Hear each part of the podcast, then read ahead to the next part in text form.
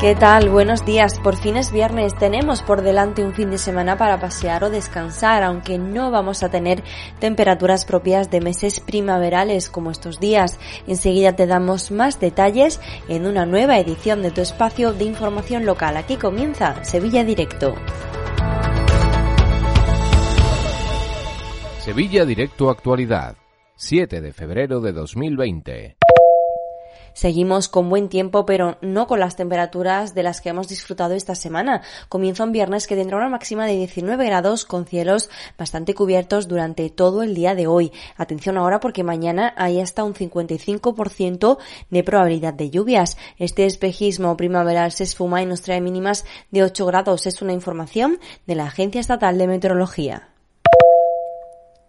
Vamos con páginas de sucesos porque un hombre de 41 años ha sido detenido por atracar hasta nueve farmacias en menos de un mes y encima fingir que era policía. Amenazaba a sus víctimas y luego decía ser un agente. Aprovechaba los momentos con menos afluencia de público.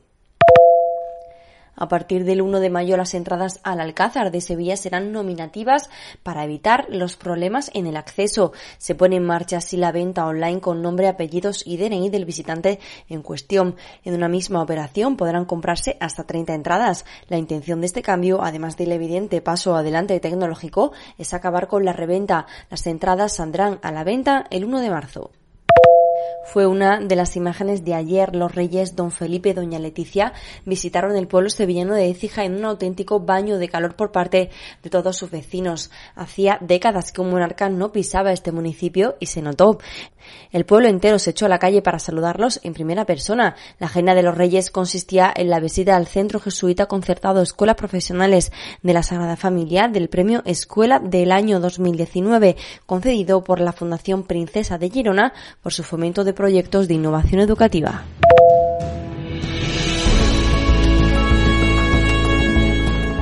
Con el fin de semana llega el deporte y continúa el calendario de la Liga Española. El Sevilla se prepara para un partido más, en este caso en Malaídos. Le toca medirse contra el Celta, un equipo que no gana desde hace tres meses. Los sevillistas confían en traerse los tres puntos de la victoria de Vigo este fin de semana a la cita en Galicia el domingo a las seis y media de la tarde.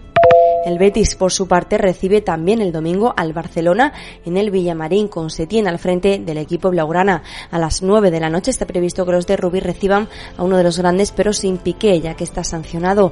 El partido parece que será movidito porque la afición verde y blanca sigue disgustada con el tratamiento de los árbitros del equipo en esta temporada y han preparado una pitada masiva en el minuto 1.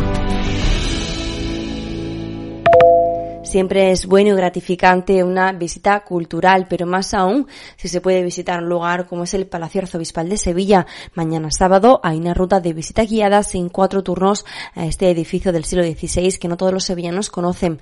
Se pueden comprar las entradas a través de la web de la Archidiócesis de Sevilla. Que tengas un buen fin de. Sé feliz. Adiós.